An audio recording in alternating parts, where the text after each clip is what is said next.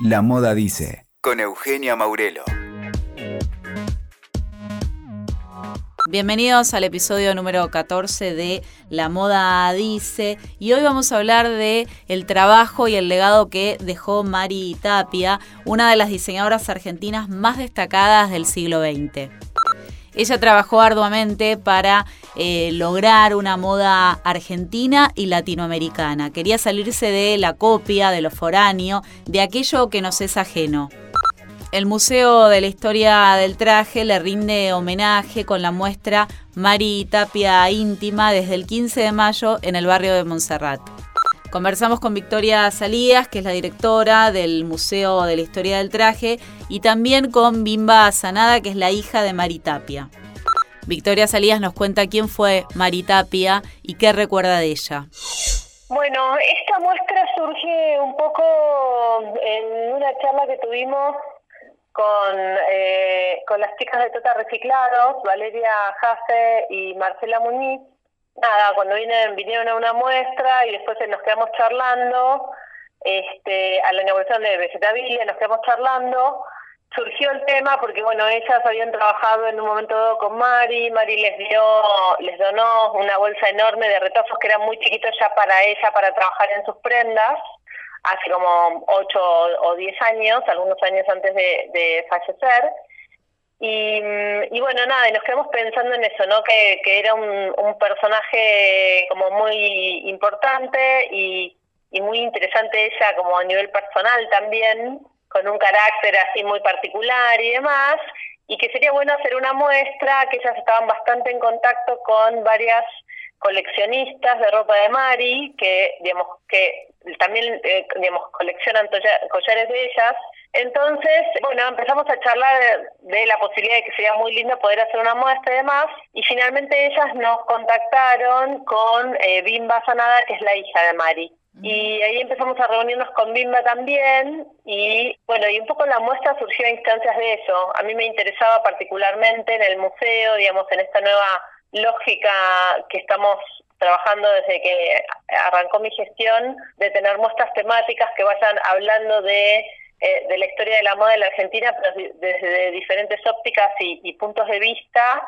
Em, digamos, me interesaba tener alguna muestra biográfica, por lo menos por año, digamos. No es que sí o sí deba tener ese ritmo, pero digamos, me parecía que era interesante a veces hablar de de temas o situaciones este, y a veces hablar de, de personas, este, o sea, de distintos hacedores. Bueno, nada, y finalmente empezamos a hablar con Bimba y se empezó a, a traer a las reuniones enormes carpetas de, digamos, todas las carpetas de recortes, este, de notas periodísticas de Mari, y bueno, hay un montón de información y fotos, y pensamos en, en encarar esta muestra, también hace unos años había habido una muestra importante en el Malva, entonces un poco la idea era cómo, cómo poder hacer otra muestra sobre Mari, mostrando otras facetas de ella, digamos, que, que no fuera como una especie de, muestra parecida a lo que ya se había hecho, que había sido, digamos, una muestra que fue muy buena, este, pero bueno, le queríamos dar como otro, un espíritu diferente que completara de alguna manera la visión que había tenido aquella primera muestra. Y bueno, dado que teníamos tanta cantidad de información, más de título a título personal de ella, si se quiere, porque eran todos sus recortes, sus anotaciones y demás, entonces empezamos a trabajar desde esa óptica, de, pensar una Mari Tapia íntima. Eh, una Mari Tapia no solamente desde el punto de vista de, diseñadora, que obviamente es el más fuerte de la colección, de la muestra, pero también este, una Mari militante, una Mari actriz,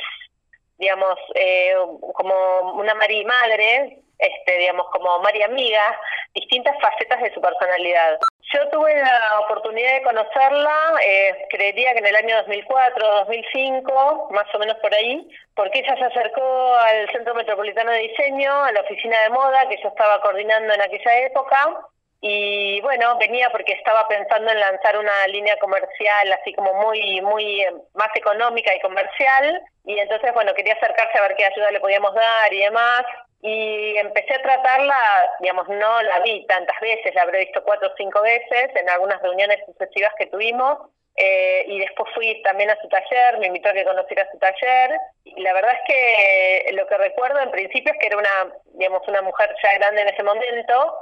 que venía con, la misma ganas eh, e ímpetu y, necesidad de ayuda en un, en un punto, digamos, de como emprendedora este, independiente, como para poder desarrollar su propuesta. Tenía como esa dualidad entre, entre la amorosidad y a veces un poco el, chinchudismo, ¿no? Digamos, tenía así como una personalidad muy álgida. Eh, muy, pero era como muy muy simpática, muy graciosa por momentos y por ahí por momentos bueno se enojaba un poco en la charla y era muy vehemente en eso también, pero bueno, por lo menos conmigo se, le pasó, se le pasaba, era más como una cuestión del, del relato de lo que ella te contaba, bueno, de su vida, de su carrera, de todo lo que había hecho. Este, y la experiencia de ir a su casa era muy linda porque ahí entendías de alguna manera y te das cuenta este, bueno, cuál, cuál era su, la magia, digamos, de su, de su trabajo y su quehacer, todo el valor que esa prenda tenía. Ahora nos dice qué se podrá ver en la muestra y cuáles van a ser las prendas que estarán exhibidas. Hay algunas prendas muy lindas, por ejemplo, una especie de, de ponchito que ella hizo con medio poncho que le había traído una persona, un amigo del norte, y entonces ella lo que hizo fue cortarlo en dos partes y armar como una, es como una pequeña esclavina en realidad, eh, combinada con otros materiales, con bueno, con este, con cintas y con terciopelo también, y es, digamos, es como una prenda única hecha casi a medida. Eh, después había algunas prendas que nos prestó eh, Alicia Castro, por ejemplo, una falda que está hecha con un rebozo mexicano. Ella en general hacía mucho como este trabajo de pedirle a la gente que sabía que iba, que viajaba al exterior, sobre todo, bueno, obviamente de Latinoamérica, si bien ella trabajó con textiles étnicos también de, la India y de otros lugares, pero lo que más le interesaba a ella era Latinoamérica, entonces ella lo que hacía era pedir que le trajeran algo, y ese algo por ahí eran un par de piezas de tela o alguna prenda típica de otro lado que ella la desarmaba y la rearmaba digamos, en función de, la, de las colecciones que estaba haciendo. Así que digamos hay como varias prendas que son que son un poco pensadas y diseñadas desde esa óptica. Y después tenemos bastante material también fotográfico de todo lo que es el archivo personal de ella de sus desfiles. Así que, digamos, hay una parte que se va a poder ver en vivo y en directo y hay otras prendas que, digamos, que o, situaciones de desfile que se van a poder ver desde ese lugar. Tenemos faldas hechas con sari también y después lo, digamos, lo que creo que es más lindo e interesante es que va a haber un, digamos, que lo que hicimos fue, como estamos hablando de ella en su faceta más íntima, eh, estamos haciendo una reproducción de su estudio de trabajo, entonces hacemos mucho hincapié en ese espacio del estudio de todo lo que tiene que ver con el material textil que ella trabajaba y de qué manera trabajaba, y va a haber prendas que sí se van a poder tocar, que son de Bimba y Bimba, digamos, nos, nos, eh, nos permite que la gente pueda tocarlas, entonces va a existir esa posibilidad de, de digamos, de conectar eh, en forma táctil con los materiales, digamos, como una sensorialidad diferente. Después va a haber una reproducción de su local comercial y después una especie de puesta en escena de lo que sería este el, alguno de los desfiles para llamamos preta porté, eh, donde bueno están armados los conjuntos más en términos de look completo, con los tocados, los collares, digamos, todos los accesorios que ella utilizaba, que de alguna manera digamos, dan cuenta de un poco de la, la estética y la su postura en, en, digamos, en contexto de moda de la época, ¿no? Digamos que uno tal vez ve la prenda hoy sin toda esa parte de, digamos, de lo que sería el estilismo del desfile. Y entonces, bueno, claro, ves una prenda que es un tapado de ciertas características. Ahora, si uno piensa ese tapado puesto en, en la persona con un tocado de plumas y un collar, este medio tipo araucano, por ejemplo, bueno, ya cambia y es otra cosa. Entonces, digamos, estamos tratando de hacer un poco como esa esa revisión. Y además estamos también presentando prendas que son de nuestra colección, de la época en la que ella surge. Digamos, lo que hacemos es como poner un poco en contexto histórico el surgimiento de Mari como diseñadora y entonces mostramos otros estilos que digamos que estaban presentes en Buenos Aires cuando ella empieza a diseñar, como para poder también entender, digamos, cuál era el contraste que ella generó en ese momento, digamos, no entenderla o no hacer una lectura en forma aislada, sino poder hacer la lectura más de contexto, este, en el cual, digamos, ella surge con, esta estética folk tan fuerte y de recuperación de la identidad local. Y finalmente la muestra termina con esta colección que hicieron las chicas de Tota Reciclados, con los materiales que ella les, eh, les donó, que bueno, es como una forma de mostrar una parte de lo que sería el legado de Mari. Este, digamos, ellas trabajaron bastante con ella, le hicieron algunas eh, colecciones de accesorios para ella y después esta otra, digamos, eh, con los textiles que se le regaló. Entonces, eh, bueno, nada, nos parecía como una buena forma de cerrar también, tener como esa esa mirada de reverencia que hacen las chicas este, bien contemporánea, digamos, sobre la obra de Mari. Bimba Sanada nos cuenta cómo era su mamá y cómo era el trabajo en el día a día. Todo esto que hacía mi mamá de alguna manera eh, lo compartí toda la vida. Eh, ella tenía el taller muchas veces en casa, muchas veces afuera, pero la verdad que el compartir su, su trabajo era para mí algo natural. O sea, yo toda la vida supe coser, supe bordar, a veces me pedía que le terminara los moldes porque le costaba, era un poco chicata y, y no venía, no veía bien y demoraba. O sea, cosas que para mí siempre fueron naturales. Entonces, en realidad, la verdad es que no me dediqué a la moda, pero trabajé mucho con mi mamá, haciéndole accesorios y todas las cosas que me pedía. Eh, la verdad que siempre de alguna manera también participé con, detalles en su producción. Eh, mi mamá era muy apasionada, muy apasionada con todo, te diría, y tenía claramente también esa personalidad en donde expresaba a veces o verbalmente o obviamente con la ropa a través del trabajo toda su convicción. Ella, el trabajo que hacía siempre era con un amor y con una fascinación por los materiales que utilizaba que, que la verdad que era hermoso verla trabajar, porque yo creo, en toda la vida no creo nunca haberla visto haciendo algo a desgano o haciendo algo que, que, no le gustara hacer. En general disfrutaba muchísimo cada una de las piezas que hacía y además se fascinaba y seguía teniendo ese amor y esa, veía como, no sé cómo decir, pero es como si con cada una de las piezas y los elementos que usara, que usaba era como si les viera el ADN, como si pudiera ver las manos que habían tejido y que habían confeccionado ese material, buscando los elementos para ponerle al tapadito o al saquito o a la prenda que estaba haciendo, porque tal vez había visto en una película o en una foto o en algo, o se le había ocurrido una forma y un tapado o saco de determinado modelo y después buscaba como los elementos y las piezas que además guardaba por años. Yo de hecho todavía tengo guardados todas las cajas llenas de todos los elementos que ella siempre usó.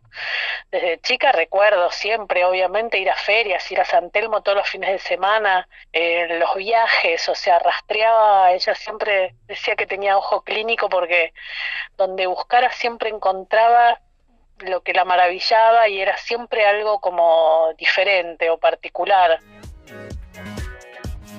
Nos despedimos escuchando a Bimba Sanada que nos cuenta cuál fue el legado de su mamá, de Marita Pía y además cuál es su prenda predilecta. Yo creo claramente que el, que el legado que, dejó fue esto, la creación de una moda propia, eh, nacional, con elementos propios. No sé si propios solo de Argentina, sino propios con identidad, porque también trabajó con, con tejidos y elementos de diferentes culturas, pero siempre todas cosas con una identidad de una cultura que ella siempre le dio como el valor que hasta ese momento no se le daba. Eh, ella fue muy consciente de eso, de hecho en realidad ella empezó a crear esta moda justamente por esta convicción ideológica que ella tenía de crear una moda propia, porque ella no empezó a diseñar porque quería hacer ropa o porque quería hacer vestidos o tapados o porque le gustaba el diseño. En realidad empezó a diseñar claramente por una convicción eh, absolutamente ideológica de pensamiento, este, de esta necesidad que ella veía de generar, de que no existía hasta ese momento una moda propia. Y a mí lo que me impresiona muchísimo es que yo nunca tomé tanta conciencia, tal vez porque, bueno, siempre para mí fue natural haber nacido y ella ya hacía lo que hacía, entonces para mí era parte como de la naturalidad esta ideología y esta forma de pensar y esta forma de, de manejarse en realidad en la vida. Pero la verdad que ahora, a raíz de esta exposición, revisando todo el material y pensando en el primer desfile que hizo en el año 67, es impresionante darse cuenta que todo esto fue hace 50 años. Eh, la verdad que eso a mí todavía hasta el día de hoy me conmueve muchísimo porque recién ahora o hace unos años, o no quiero decir porque tampoco quiero desvalorizar tal vez otros diseñadores o personas que también obviamente cada uno tiene como su propio desarrollo. Y nació tal vez en diferentes años y, todo eso me parece también muy valioso quien lo hace aún ahora, pero la verdad es que hasta ese momento nunca nadie lo había hecho. Mi mamá toda la vida fue eh, peronista, o sea, nunca ocultó su, su pensamiento político. Creo que también su militancia, su tiempo lo dedicó al, al taller y a lo que hacía, porque de alguna manera también desde ese lugar militaba creo que tuvo, bueno, diferentes momentos de la vida y por momentos participó más o menos, pero creo principalmente que su, su forma más fuerte de militancia fue justamente esta construcción de, esta moda nacional. A, través de eso creo que siempre dijo todo lo que tenía para decir. De las prendas, de lo que tengo sí como atesorado, es un vestido que me había hecho a mí cuando era chica, no sé si tendría cinco o seis años, que es un vestido que, que creo que va a estar en la exposición también, que es un vestido con terciopelo y con unas telas que había comprado en un viaje a África. Eh, divino, eso te diría es lo sin duda de lejos lo más preciado que tengo hecho por mi mamá. Después eh, todas las otras prendas todas son valiosísimas porque para mí una de las cosas más importantes también es que se pudieran tocar porque todas las prendas que, se, que ella hizo, todas, ella las tocó y las trabajó y las acarició, todas. Y además les ponía eh, el amor en cada una de sus partes, no era solamente el tapado o el saco, o sea, se fijaba en el, el, bolsillito y en el cuellito y en la parte de atrás, en ese sentido, o sea, en cuanto a la confección era perfeccionista y la verdad que todos estos detalles ella los, eh, los hizo para para ser tocados, para ser acariciados, para ser usados, para que la gente se ponga la ropa. Nunca hizo una prenda simplemente para exhibir. Era moda para usar. Escuchaste La Moda Dice con Eugenia Maurelo. WeToker. Sumamos las partes.